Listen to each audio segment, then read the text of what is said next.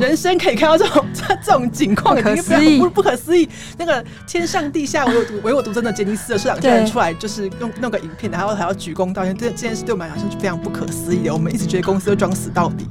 欢迎收听联合报直播的节目《远方》，和大家聊聊国际间发生的各种大小事。我是雷光涵。今年四月，远方录了一集节目，谈英国 BBC 的纪录片，揭露日本经纪公司杰尼斯性骚扰的丑闻。那日本社会，特别是主流媒体，都避而不谈这件事情。不过，在这个之后，就我们在这一集播出之后，整件事情好像有点风云变色，就觉得应该再来谈一下后续的发展。所以我再请到我的同事，也是资深杰尼斯粉圈中很有名的。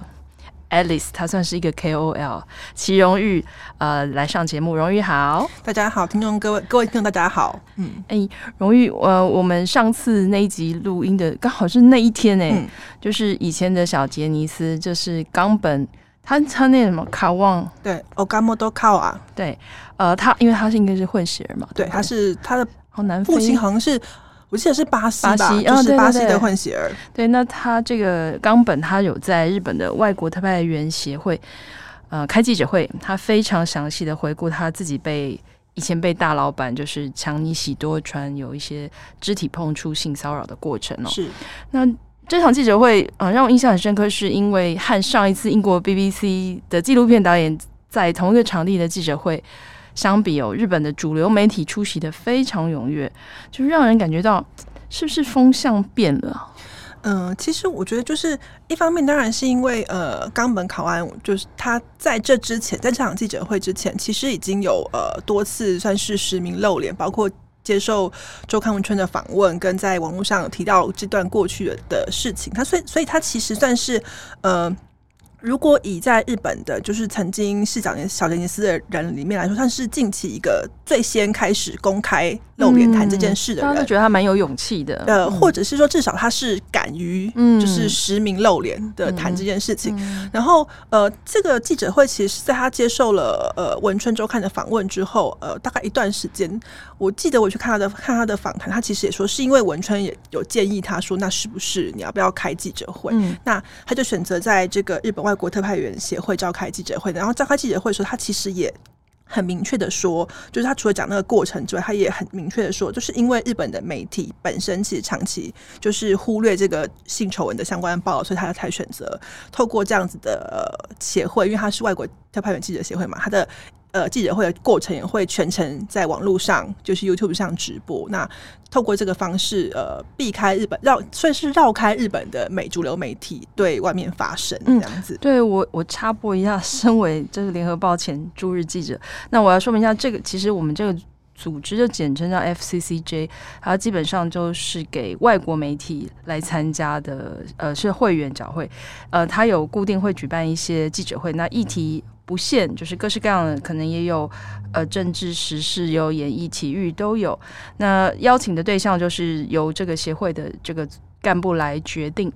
那呃，他除了就是外国记者，你是会员当然可以参加。其实他并没有限制日本媒体，他日本媒体你只要呃跟他们报名也是可以参加的。其实我必须说，日本记者有一个日本记者协会，他其实就不一样不一样了。他也是要参加会员，要缴会费。可是你只要不是会员，基本上就是不能参加他的记者会。哦、对，就是像我们假设我们不愿意参加他们的记者会，呃，我们不不愿意成为会员，你就进不去，不能参加记者会。所以它是一个比较。应该说比较开放自由的一个一个协一个协会了，一个组织。对，那那天的记者会其实确实也有十多家的呃日本的民营电视台跟包括 NHK 电视台都有出击去采访。那呃比较特别是记者会有一段呃就是 NHK 的新闻导播。那我其实看到台湾的有些媒体报道，就是这个新闻导播其实大概跟冈本考案是差不多年纪的，大概二十六七岁这样的年纪。他就问说。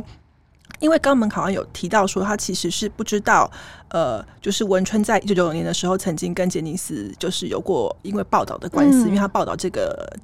创办人强尼喜多川的性丑闻，有跟杰尼斯发生过官司嘛。嗯、那这一串一连串的官司，我们上次的节目也谈到，其实主流媒体基本上没什么琢磨跟报道。嗯、那那个导播就问他说：“啊、呃，你说你是在不知情的情况之下加入杰尼斯的？那如果当时主流媒体有报道这个新闻的话？”会改变当时的状况吗？你还会加入杰尼斯吗？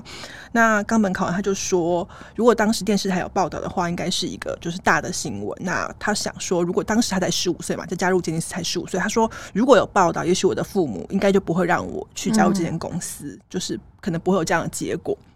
那呃，这一段话，我觉得包括因为记者会是在网络上直播，所以这样的话就引起了一些回响，以及包括在记者会结束之后，其实那一天的。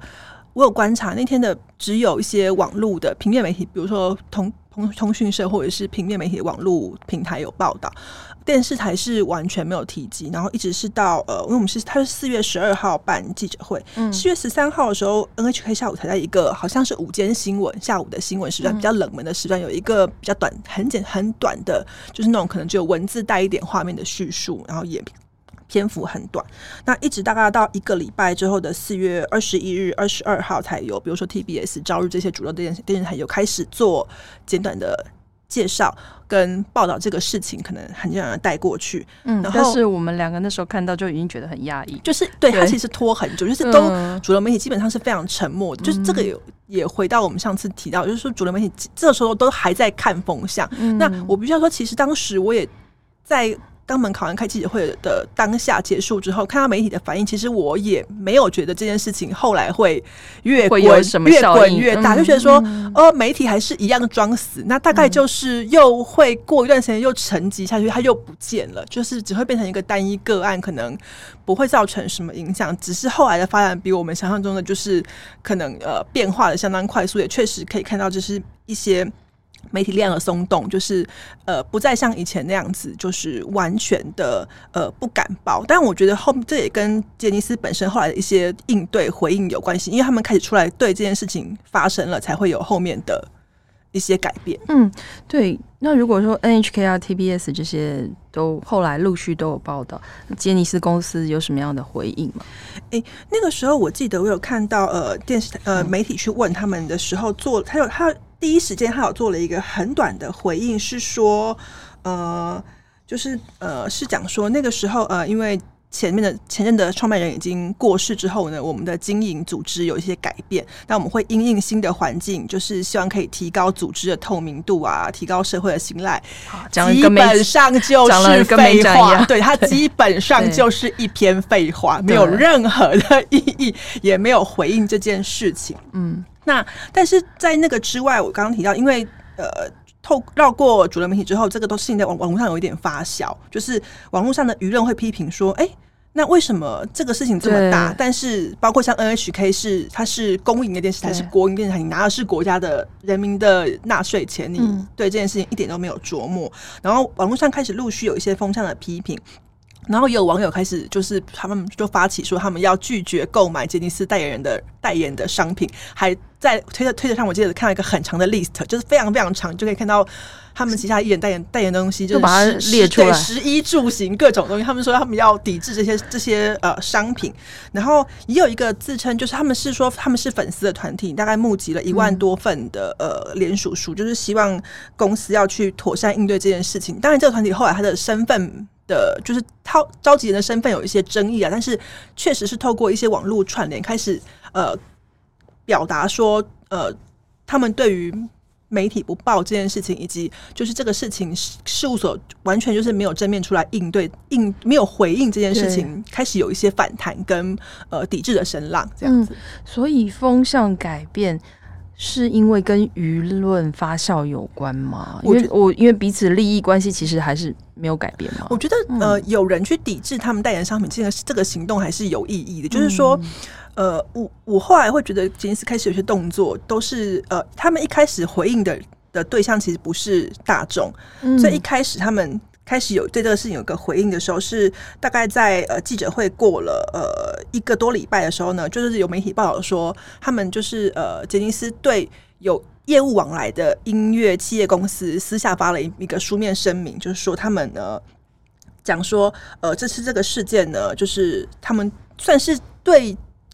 关系的有跟你讲呢，就是我有跟你有企业务往来的公司，嗯、然后解释这件事情到我们要怎么应对。所以他一开始其实不是面对媒体，那我们就觉得说，当他有这个动作的时候，表示他的一些业务的，就等于说我跟你有业务合作，然后我会关切这件事情，他们才开始有压力。嗯、就是说，不是不是大众的舆论给他们压力，而是。跟你有商业合作的伙伴们，对，开始关切这件事情，会询问说：“哎、嗯欸，那你们要应对这件事情吗？”因为因为我比如说我我签你的歌手，我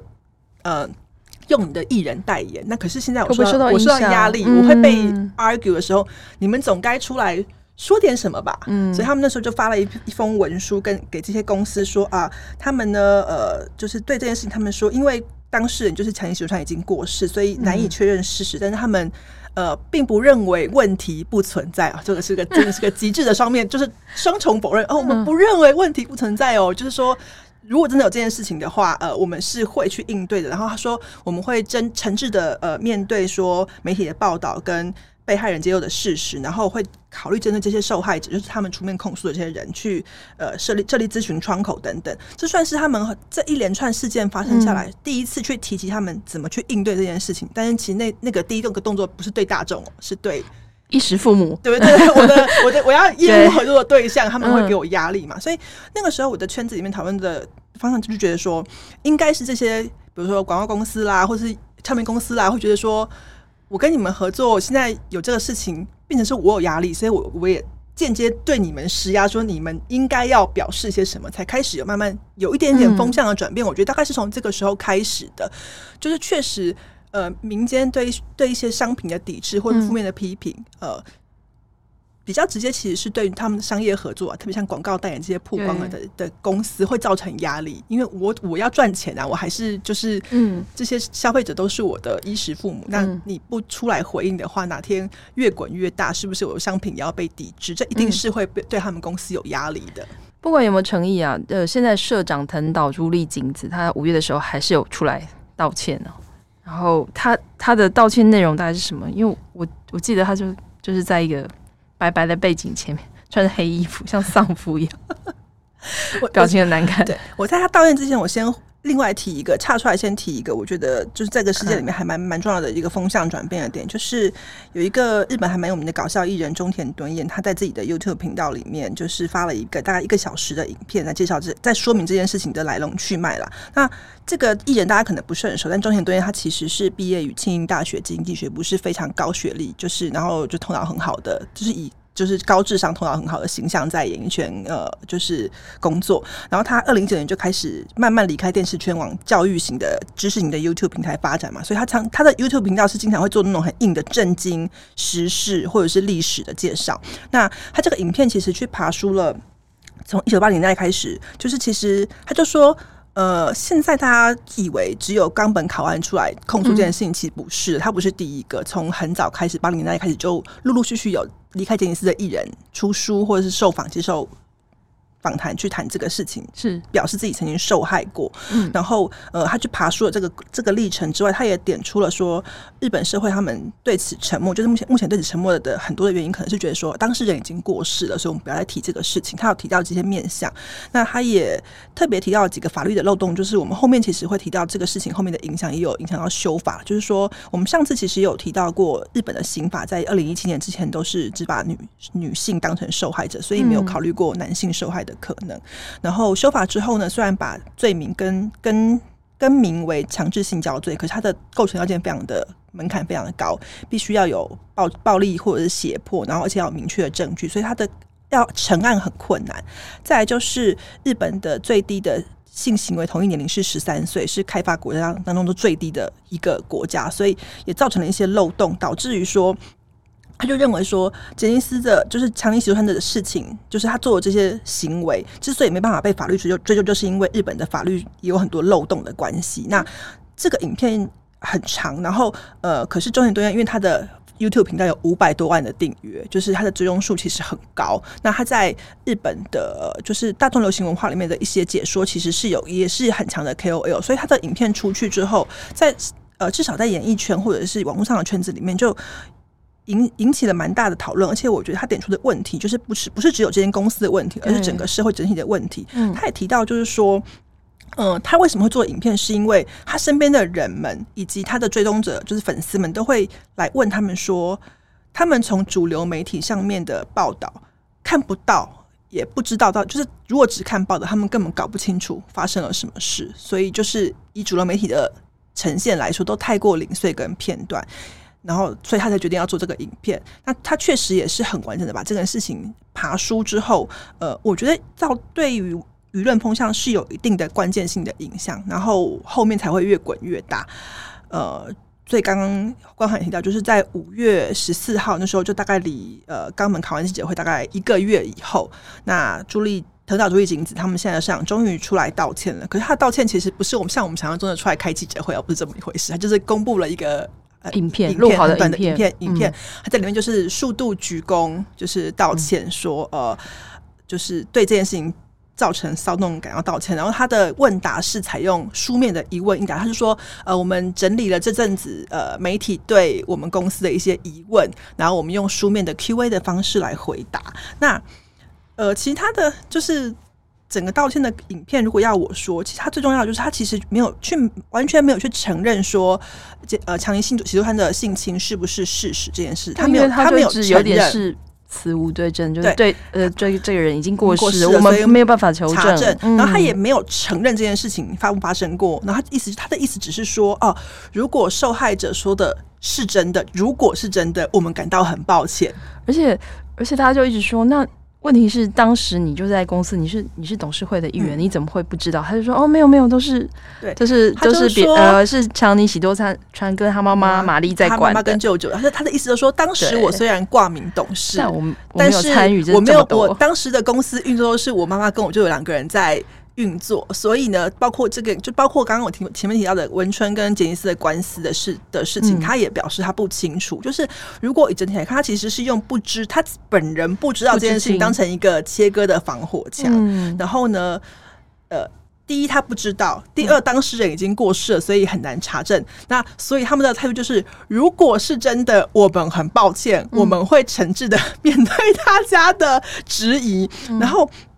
在那个道歉里面，他也算是第一次比较明确的把后面杰尼斯做的措施，呃，算是说出来。三个，一个就是说，他们就是会在公司里面成立，就是提供给艺人跟员工的咨询窗口，就是心理照护窗口。然后再来就是他们会以像律师啊，或者是检察官这种法律体系的外部。专家成立一个呃防止再犯的团队，就是一个他专门的名字，就是他有一个特殊的日文名字，叫做叫做防止再犯团队。然后同时会引入外部的独立董事，意思说希望增加公司内部多元的价值观跟批评的可能声音的可能性。除此之外，他们说明确的说，他们不会设立。第三方调查委员会，意思就是他们不会让外部的力量去调查这件事情，他们就是在内部里面就是解决。虽然有外面的，就是你说外外面的专家成立一个团队去调查这件事，可是他们呃，就是面对外界质疑说，那你们为什么不不设立，或者是让第三方的单位来、嗯、公证机构来调查？他们的意思就是说，我们要保护被害人的隐私。有人可能不想谈这件事情，但谈这件事会受到伤害，大概就是这种理由。嗯，所以从这个时候。五月中，藤岛朱莉景子她道歉之后，并且提提出这几个对策之后，其实后续一直到现在大概三个月吧。其实即使外面有一些不同的进展，我觉得杰尼斯的公司的的底线就是踩在这里，他就是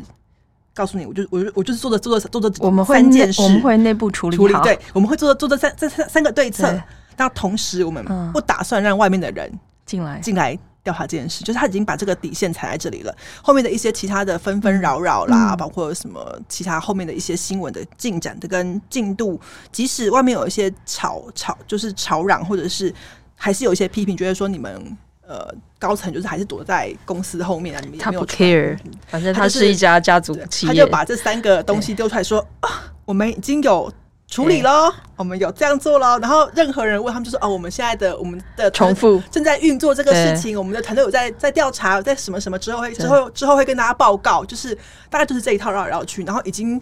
看不到更多更积极的动作了。嗯，你补充一下，刚才荣誉讲到那个强制性性交罪，那今年就有在修法，就改为叫做不同意性交罪，那就是包括利用自己的社会地位，就是对别人伸魔爪，这也是可以判刑的。以前是要暴力胁迫啊，是的。那如果是以呃长尼喜多川的这个案子的话，如果他在世，恐怕也是难逃法律制裁。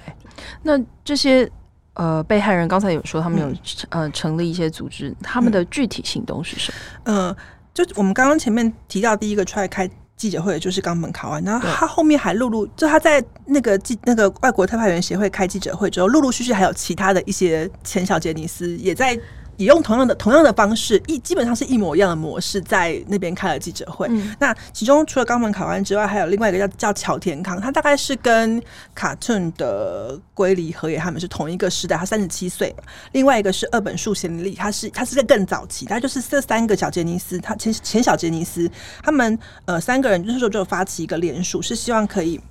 去修改那个儿童虐待防治法，那他们的诉求主要就是说，因为过去的就是呃，刚刚提到的强制性交罪里面有一个环节是说，呃，有一种性强制性交是没有被暴力胁迫，他也可以入罪的，就是呃，保护者，就是监护人。我们来说日本、嗯、日本叫日本叫保护者，就是监护人对于未成年者，他如果实施了就是有性发生性行为，那即使他没有暴力胁迫，也是可以问罪。可是这个。监护人的身份只限于父母，就有有血缘的养父母，或者是养护设施的管理者。养护设施就有点像是，比如说孤儿少年院，或者是说养呃，比如说孤儿院这种的，也许是嗯呃院长这种主里面的人，还有亲戚，所以它的局限范围很小。那对于比如说一个组织里面的有权势的的人，比如说好像说学校的校长、老师、校队的教练这种。在一个组织里面拥有绝对权力的这个 power 的人，嗯，他如果做了这件事情，嗯，因为他不是被认为保护，他不是被认为是有保护者的身份，对，那他如果又因为他有权势，所以其实实际上难以证明说他有暴力或者是言语胁迫的话，他也不会入罪。那他们的诉求是希望这个部分呢，要把这个呃。定义放宽，就等于说，他你即使不是有血缘关系的保护者，嗯，可是你有这种上下权利关系，你就应该就是是要呃被认定为是可以入罪的。然后再就是，他希望就是说，成人如果发现未成年者受到性侵，有通报义务等等的部分，他们那时候是交出了大概三万九千多份，将近四千多份的联署，那呃做了这样子的一个呃。连署书，然后送给包括执政的呃自民党跟其他在野党，一共六个政党，这样就是等于说提出这个诉求。那后来好像也出席了一些国会的，就是像呃公听会这样子的一个，就是呃公开的会议，等于说把他们的的诉求，就是做一些分享。那陆陆续续都有收到一些报道，所以我觉得算是比较一个呃在修法面上面一个比较大的呃正面的。做法，那当然，刚刚前面光环提到的就是后面的修法是修了刑法这一块，但是我觉得确实是让大家去注意到日本的法律上面有一些漏洞的部分是可以再补强的。那或许后续还会有一些东西是可以观察的。对，嗯，刚才荣誉有约略提到，就是有一个杰尼斯性加害问题当事人会嘛，哦、他们就有组了一个、嗯，就是另外后来又有另外一个会，嗯、那这个会的算是代表叫平本纯也。嗯也他在六月十四号的时候，有向联合国的人权理事会递交一份英文的意见书。那其实也促成联合国他们的这个工作小组，他们本来就是要到日本调查一些嗯外劳人权啊，呃辅导这个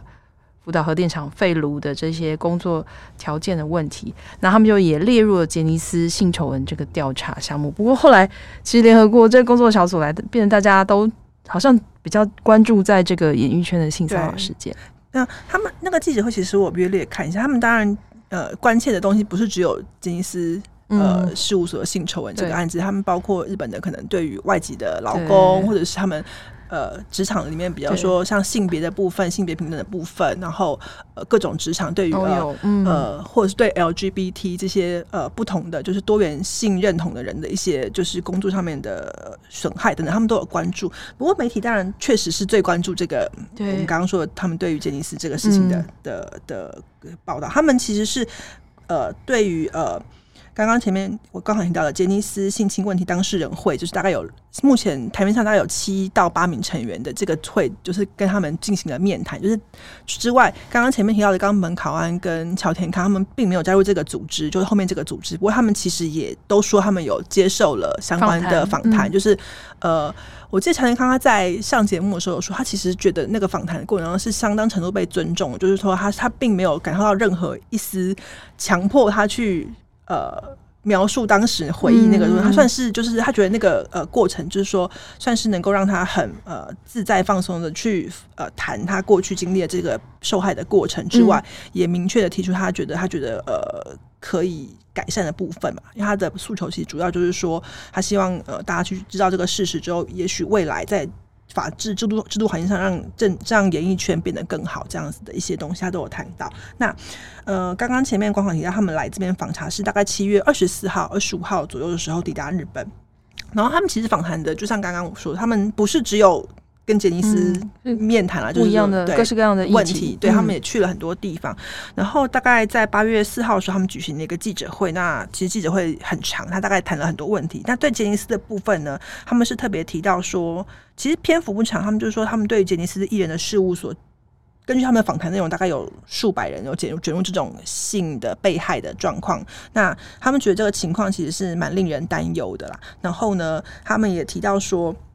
嗯，对于杰尼斯事务所，他们成立一个特别小组去进行内部调查的做法呢，他们对这个透明性跟正当性是存疑的，然后也认为这样的做法其实并没有充分顾及到被害人的心理状况。那他们也在报告里面特别提到说，媒体过去这数十年来都没有报道这件事情，其实是有责任的。然后也提到说，那日本政府跟受害人就是等就是有关的企业，他们其实没有去提出解决解决办法。那认为日本政府应该要。对，就是说这个事件必须要有透明调查，那有要致歉，还有要对这些被害人提供金钱补偿等等，他们其实要去确保有实际上的救济行动等等，大概是有提出这样的报告。但我稍微看了一下新闻，其实琢磨的篇幅其实以他整体记者会来讲，并不是那么长，只是大家会很注意这件事情。但呃，我那时候看到报道的时候，其实也有报道说，虽然联合国开了一个这样的记者会，可是感觉对于杰尼斯来说，好像有点有点。那不痛不痒，不痛不痒，有点有种这种感觉，嗯、就是说，他即使提出了这些质疑，可是看起来杰尼斯并没有什么太多的，呃，你说。我刚刚说的嘛，他们并没有更多积极的积极的回应，他只说他们的内部调查小组，就是我刚刚说的那个防止再犯的这个团队，嗯、他们是呃当初新闻出来说是是预定八月底，结果早上看新闻就是他们今天就在我们录音的其实当天的今天的傍晚呢，他们大概会出来呃开一个记者会来说明说他们过去内部对这个问题调查的报告，然后也会提出说他们认为要如何去防止类似的事情再发生的一些对策，大概就是这样说明。可是其实在我圈子里面，大家都想说，嗯，感觉大家不会有什么新意，就就是一个很形式上的对外说明，只是说哦，好，我们有，我们真的有这个做事，我们这个小组在运作哦，有提出一个报告哦，这样子就是这样，大概可能是这样子的走向。那会不会有什么积极的应对？其实我们认为大概不太会有太多的进展了。当然，这个事情比起比起当初事情刚发生的时候，你说媒体都晋升不报道，其实现在就是媒体对于这个事情在，在特别主要是在朱丽景子道歉之后。媒体就觉得说：“哎，你道歉了，你已经出面讲了一些什么之后，终于开始呃，算是放手比较明确的报道，就是这个事情后来一一连串的一些相关进程跟历程，都开始有比较长篇幅后比较沉重的报道，甚至最后 NHK 好像有做一个专题吧，就是类似像专题报道这样子的一个长度的呃新闻的探讨，但是嗯。呃”媒体们也在报道的时候，常常会自我检讨，说：“哦，过去都没有报道这件事情，我们有疏失，未来我们会多加强这样子的的状况。”对于粉丝我来说，我大概追粉杰尼斯十五年吧。其实确实，我们看到这个新闻的进展变成像现在这样，即使我我刚刚说杰尼斯还是就是有点像是。作为就是只只讲我没有做事，然后没有很积极。可对我们来说，已经是觉得说哇塞，就是 人生很大的一步，人生可以看到这种这种情况，已经非常不不可思议。那个天上地下唯我独唯我独尊的杰尼斯的社长居然出来，就是弄弄个影片，然后还要鞠躬道歉。这这件事对我们来讲是非常不可思议的。我们一直觉得公司会装死到底，没想到还是至少他出来面对媒体就道歉这件事，已经算是对。我们这些比较资深的粉丝来说，是觉得非常不可思议。确实也是觉得，呃，杰尼斯对于演艺圈的很多势力的控制是很快在快速松动当中，就从这件事情开始，越来越呃，很多面向都也可以觉得说公公司已经不再是过去那间杰尼斯了，不是我们认识的杰尼斯。那刚刚荣誉就提到这个杰尼斯的势力松动，那其实也有很多人在讨论杰尼斯的演艺帝国真的在逐步的崩坏嘛？比如。他们最代表性的木村拓哉，他说啊，木村拓哉本来有要拍一个资生堂广告，但是他就是受到这件事情的影响，结果他这个广告机会没有了。我觉得就是说，呃，虽然因为他是媒体报道报道并没有，就是说官方不会去证实嘛，即使你去问公司，广告公司可能他也不会告诉你说本来找谁，是或不是，对。嗯、但我其实觉得这种会有这种新闻出现，就是表示说他们的确。就像我刚刚前面说的，绝绝对是受到了广告商的，就是广告商的压力，因为他们就是要卖钱给消产品消费者的人。嗯、那有这种负面新闻，绝对会对旗下艺人造成影响。那虽然到现在这个事情过后呢，你会觉得说哦，好像公经纪公司还是一样如常运转啦，嗯、然后呃。旗下艺人该呃演的戏啊，该出的唱片，该上的节目，大部分都还是没有少。可是有很多很小的迹象，其实会慢慢会让你觉得觉得呃控制力减弱。弱就是比如说呃，大木村这个是一个。那我觉得回到我们前面说的东西，嗯、呃，就是。杰尼斯在面对他们的创办人喜多川这个性丑闻的时候呢，其实，呃，他们一我当然可以理解他们一定很挣扎，因为他们的公司就是这个人创办的，挂还挂了杰尼杰尼斯这个名字，他的他的名字就是这间公司的名字。嗯、那你要如何去切割这个资产？其实当然对他们来讲是一件很痛的事情。可是，就是因为他们的处理方式其实是就是有这边有冒个火啊，灭一下；这边这边这边这边又烧烧了一下啊，再灭一下，就是。很像挤牙膏似的，一点一点的，就是可能别人有一些反弹啊，那我安抚一下；别人有一些抗议的声浪啊，那我处理一下。所以整个呃，在处理这件面对这件性丑闻的时候，他们处理状况其实不是很明快的，因为也有很多评论认为说，你要么就干脆的切割这个，就是创办人的负创办人的这个丑闻，然后彻底把跟他切割，然后避免这个资就他成为你们公司的负资产。可是他就是因为他没有办法把他把他割舍，所以。包括呃旗下艺人呃，比如说在金子出来道歉之后，旗下艺人出来是不是要出来面对媒体回应这件事情？嗯、他们的处理方式也呃很糟糕，所以导致美旗下的艺人就就反而变成被批评的对象。比如最明显的就是殷景祥，对他很衰，他他超衰啊，因为他有主持一个就是对带状的那个节目。对，因为殷景祥他本人从二零零六年开始就是每个礼拜一会在。NTV 日本电台的 News Zero 这个深夜新闻节目担纲主播，每个礼拜一一次。然后呢，他在这个位置上，呃，访问过很多国际要人，参与过很多国际大事的采访，也建立了他除了偶像之外的另外一个专业的主播形象。形象对，嗯、那我刚刚前面说到那个呃，金子出来道歉之后，他那天那天道歉是礼拜六深夜。那我们就会预期说，礼拜六深夜，礼拜天到了礼拜一，他应该会要你要你今天要主持一个节目，嗯、然后是新闻节目，然后你的角色是主播，你理论上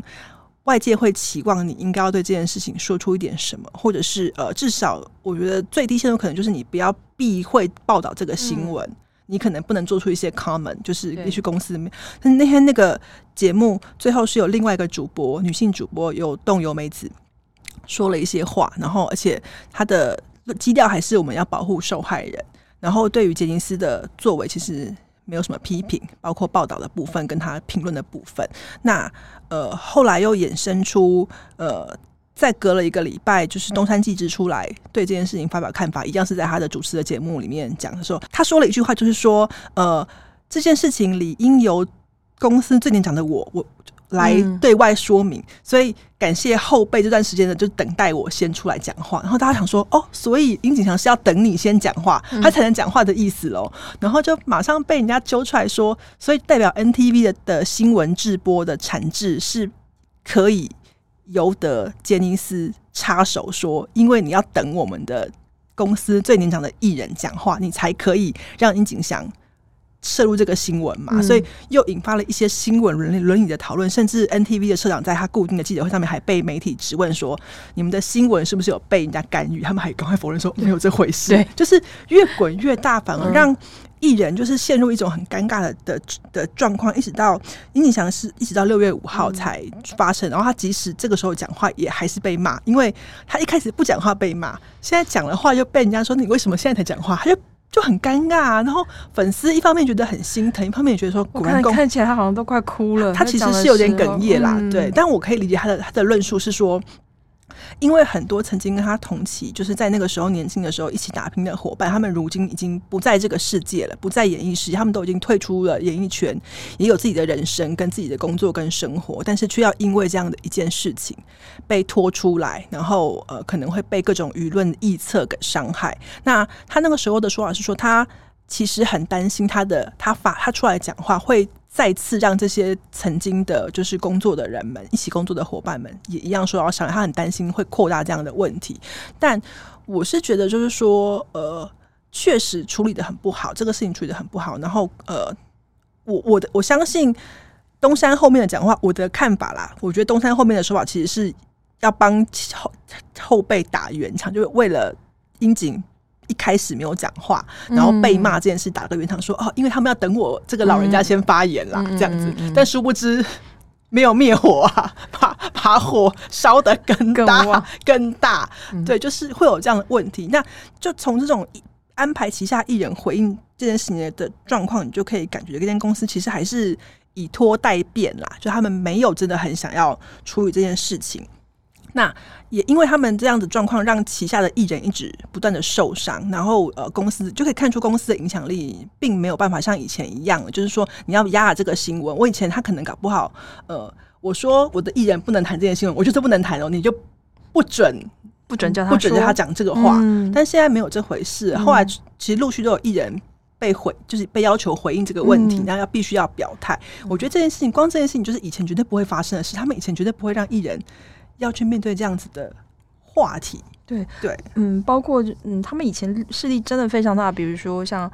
呃，SMAP 他们解散之后，不是有三个艺人，嗯、一开始是三个人就离开了，他们是连这种地上播的演出都是、嗯、完全消失、啊，直接消失封杀，然后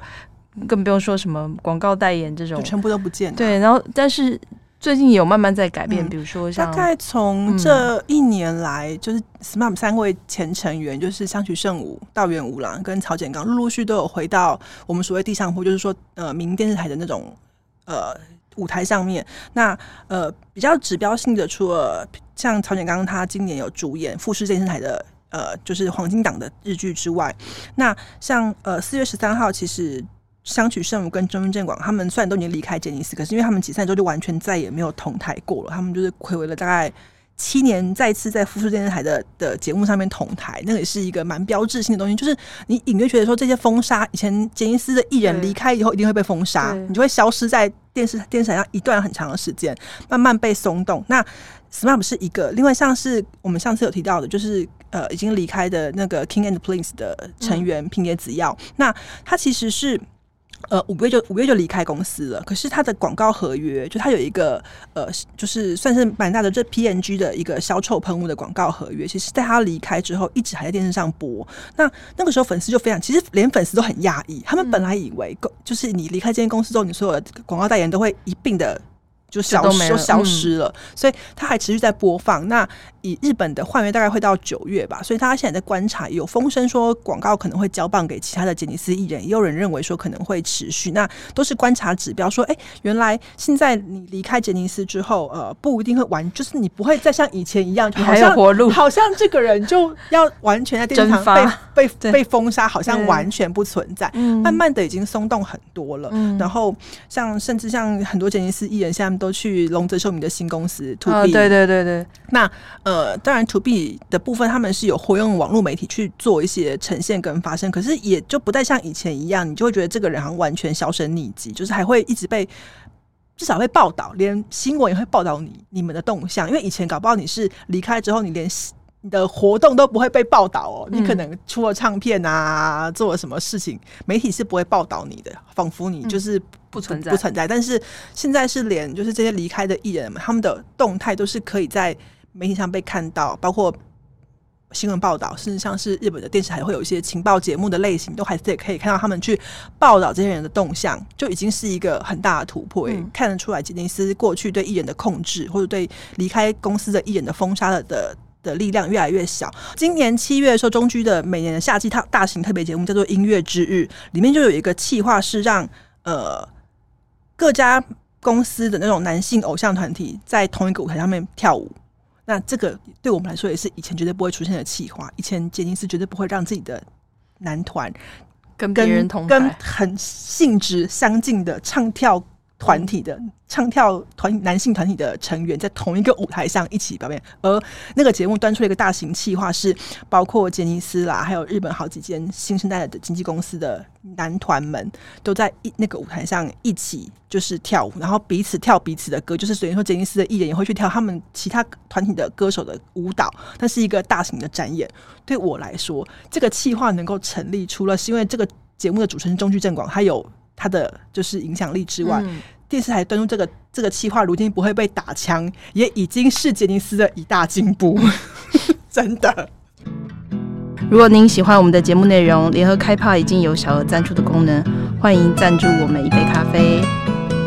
啊，荣誉上一段我们有提到杰尼斯组成的调查小组嘛，我们都对他很不抱任何希望，觉得他就是来搓汤圆的。结果我们第一次录音的同时间，调查小组开记者会。就公布了调查报告，就那个结果是非常的直接，就说喜多川就是因为自己的特殊性癖好，确实做了那些事情，而且犯行的时间长达四五十年，所以我们两个就决定要再进录音室一次来谈谈这一份报告。没错，呃，我必须要必须要先跟大家解释为什么我们会对这个报告其实没有抱什么期待，因为我们上一次录音其实有讲到，就是说，呃，杰尼斯在出面，呃，就是有一些回应之后，他们有定调说他们会请外部记者，就是组成这个小组来进行调查。可是因为，呃，他并不是我们一般认知的，就是完全跟杰尼斯没有关系的第三方单位。然后他其实这些组成，比如说，呃，为首的前检察总长，呃，林真琴，他虽然就是一算等于说他是法律界很大的，有咖位。很大，可是因为我们都会认为说，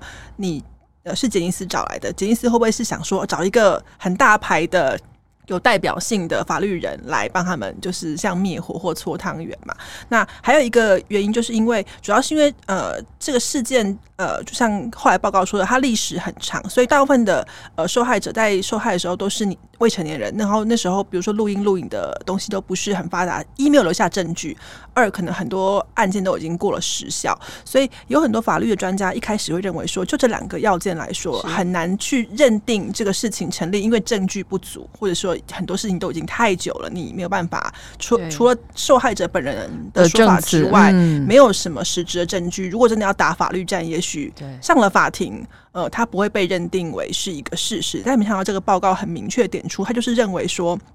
嗯，就是呃，杰呃，强尼喜多川他在在这个过去，可能至少在杰尼斯里面，杰尼斯事务所里面，从一九七零年代到二零一零年代的后期，嗯，长期而且是重复，然后多次的，就是性侵很多名的那个小杰尼斯，而且受害范围非常广大。他是把这个事件把它认定为事实，就比方说他们确认这件事情是有发生的，然后也算是很细节的整理了呃。案件的背景就是为什么这样的事情会发生，包括家族经营的、嗯、的弊病，然后呢，整个他们对杰尼斯的管理其实很松散，然后包括杰尼斯管理很松散之外，艺人的管理很松散，公司内部的企业管理本身也缺乏监督的机制，所以然后呃，内部也没有什么通报的哈的一些就是管道，再来他也其实也很难的，他在。背景里面非常明确点明了媒体的沉默这件事情，就是说，因为大众媒体对这个案件的沉默，所以导致这个后来才这么多会越来越扩大，然后没办法就是停下这样子的案件的行为。那他们其实也对这个呃事件本身提出了蛮完整的报告，就是除了他呃很明确的，哎，他其实报告里面有很明确的，就是直接写出这些受害者，他们访问了呃四十一名相关的呃。呃，就是人士里面包括二十三名受害者啊，甚至也有是在不是不是杰尼斯的人，就是是在就是杰尼呃强尼喜多川很年轻的时候就就是加害的对象等等，然后范围其实蛮广的，也很细节的描述他们受害之后的心理创伤、身心创伤等等，算是蛮直接，就是也很赤裸的一份报告，很正面的去呃回应了外界的各种疑惑，然后也提出了他们呃认为应该要。杰尼斯应该接下来要做的事情，包括内部的呃整个企业管理的改善。那他特别点名，大家媒体上应该也都会看到的，就是中文媒体有报，他们就是特别点名了。嗯、他们认为现任社长社长朱莉景子应该要下台。嗯，那他特别点出说，如果他不下台的话，他如果继续当社长，这间公司的那个管理上最大的弊病就是家族经营的这个问题。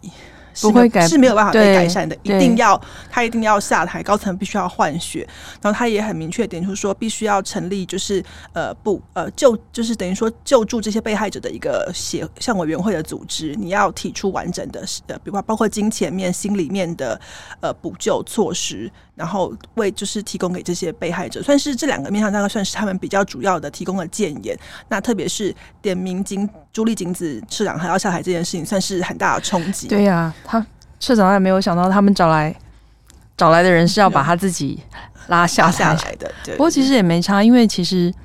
呃，基本上他们是家族拥有所有的股权，他们也没有也没有上市嘛，没有上上柜，所以也许就像我们。之前谈的，搞不好他还是一个影武者，就算他下台，还是掌控着这个杰尼斯帝国。嗯，没错，因为其实报告出来之后，后续的应对措施大家都开始在讨论嘛。那目前我们录音的这天，呃，杰目前知道说杰尼斯会在九月七号召开记者会，对外说明他们后续的处置措施。那呃，各方面的推测或看法，一个就是因为现在。社长朱丽景子，他是百分之百单独拥有这间公司的股权，所以呃，等于就是他就算离开社长的位置，然后他可能还是会是公司最大的股最大的股东。所以呃，大家现在就是看说，那到底是谁要接这个社长的位置？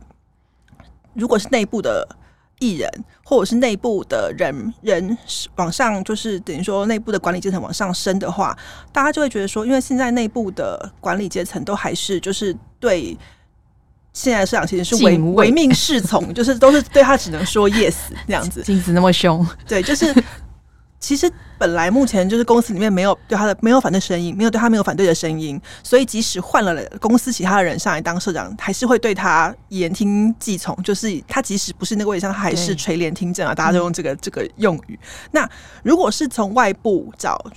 外部的人进来当社长，比如说专专业经理人，像引进 CEO 制度的话，那问题是这个外部的人能不能撼动这个结构组织？就是他能不能把这些盘根错节的利益关系，或者是说这个人到底熟不熟悉这个业界业界的相关人脉？因为这套这个呃日本的演艺界还是很吃人脉这一块这块东西。那其实早期这些我们现在看到台面上的大事务所，其实背后早期这些这些创办者们都是有交情的，就一直传下来。所以如果找外部的人进来，他能不能够 handle 的了这个这间公司的制度跟营运，也是一个问题。那所以当然现在各方。各种揣测都很多啦。那受害者这部分，他们在接到这个报告之后，对于呃要市长辞职这个建议，他们其实也有不同的看法。就是他们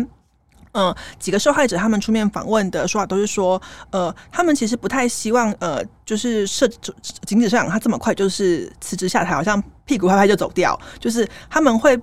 他们会很怕变成说他他他就觉得说啊，那我现在辞职，那就没我的事喽哦哦哦，拜拜，就是我把这个烂摊子丢掉，然后就不处理这件事情，并不是说我今天辞职之后这件事情就结束了，而是呃他们会希望景子在现在这个位置上，你要运用你过去从你妈妈跟舅舅那边继承的资产也好，能力也好，去处好好处理这件事情。你把这件事情处理好了，该做的事情都收拾好了，你再离开这个位置。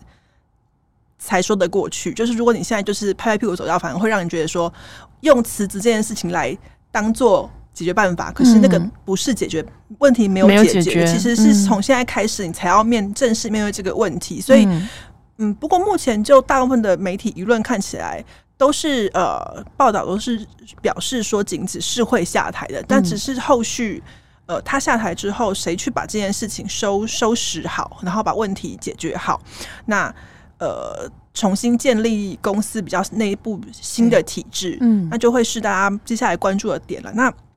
就我来看，呃，以像也有好几个受访者，他们其实就说，他们出面控诉这件事情之后，就会很多人质疑他们：你们为难道是要毁了杰尼斯这间公司吗？那我觉得作为粉丝也是一样，我们会关心这件事情，其实不是希望这间公司呃就让就这样倒闭或是毁灭，就是我们其当然其实希望说公司。把这个弊病或者这个成年的丑事挖出来之后，好好的把这个问题清算，嗯、就是说，呃，你把这个事情彻底的解决，那不管你是要付出庞大的金钱，或是要花很长的时间，嗯、都都是必都是必须的，因为你得面对这个事情。你帮你把这件事情解决之解决好了之后呢，你才能够呃用一个新生的态度去面对现在说变化产业界好也好，你的旗下艺人也才能够摆脱过去这种呃被人家说哦，你们公司就是用这种手段把你们推出来，会有一些负面的标签或印象。他们要慢慢摆脱这件事情，也要公司去把这个问题好好的解决，他们才有更好的发展嘛。那报告书最后也提到说，他们其实会认为像这种呃，比如说。侵害人权或者性侵害的问题，当然不只是在日本，在很多地方的各世界各国的领域，其实都会有发生。那杰尼斯作为一个日本演艺界的龙头经纪公司，他们应该要作为表率，去把这个问题改善之后，然后你才能够进而去改变整个日本演艺界对对这种人权侵害问题的忽视。嗯、那他们是希望他们可以作为一个，你说领现在是领领头羊的公司，你就要。做好这个问题，把这个问题解决好，你才能有办法让这整个业界的风气做一个比较好的改善。对，杰尼斯这个演艺演艺帝国外的发展，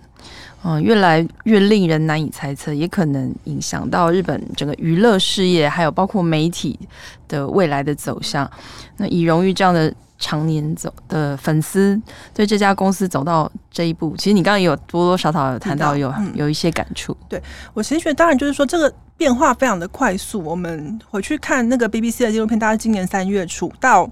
现在，大概就是不过半年的时间。我们其实呃没有想过会有这么快速、这么大的变化，也本来一直都会以为这件事情就会压下去，就没有、嗯、跟以前一样，呃、跟以前一样，就是风头过了就过了。嗯、不过这份报告书确实呃。它的对我们的影响就是说，基本上这份报告书能够问世，能够在呃吉尼斯的网网网站上面官网上面被公布，它是放在吉尼斯的网网站上面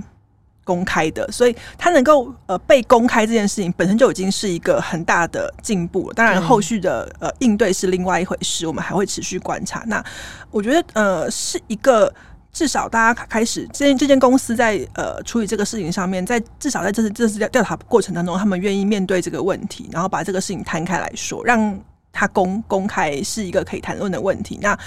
呃，由于报报告里面也特别提到媒体的部分，那其实我据我所知，日本的五家民放民营电视台都已经发表声明，表示他们对这这份报告里面点出的媒体问题会会重会。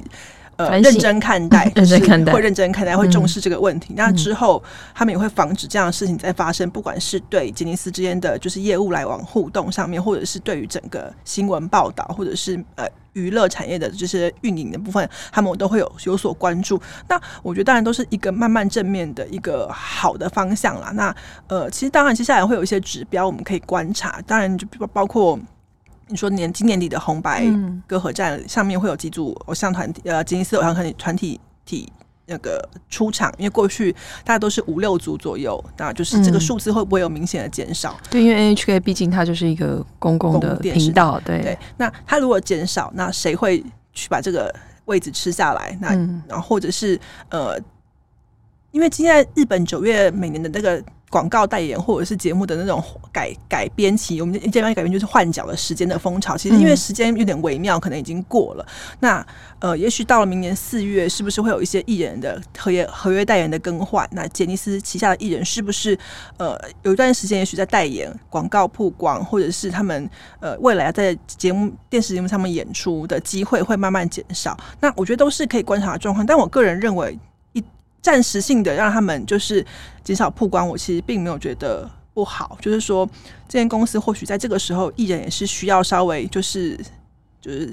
呃减少曝光，有时候对他们讲是一个沉淀跟保护吧。就是虽然他们几个新的团体也的确都很红，或者是有很大量的曝光，但是在现在这个风头上，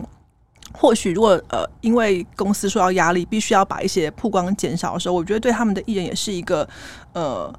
沉潜的机会啊，当然也有很多人认为说，是不是杰尼斯接下来的艺人会有很大的出走潮？哦，我觉得，我觉得都是有可能，有可能会发生，嗯、因为特别像我们上次有提到，就是龙德秀明他已经自己独成立独立的经纪公司，他目前的旗下艺人也全部都是前杰尼斯的艺人。嗯、那会不会还有更大批的出走潮，或者是其他人会离开，都是可以关注的面向。但是整体而言，不论你喜欢，我自己作为。粉丝不论我喜欢的艺人是不是在这间公司，他们即使离开，我都会希望他们可以过得更好。那呃，我觉得我们可以做就是关关注这件事情。然后对于台面上的艺人，其实我会希望大家不要去揣测他们有没有受过伤害，就是、呃、他们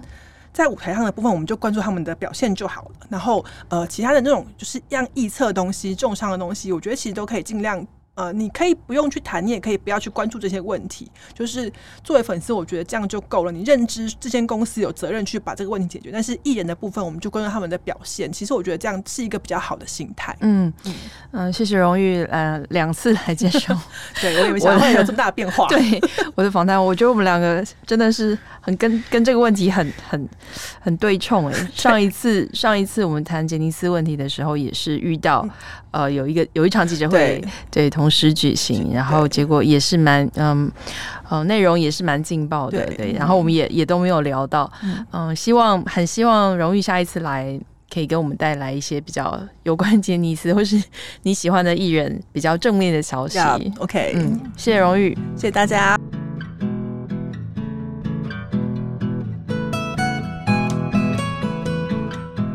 感谢大家收听远方。如果想看更多深度的报道，请上网搜寻《联合报数位版》。我们下周远方再见。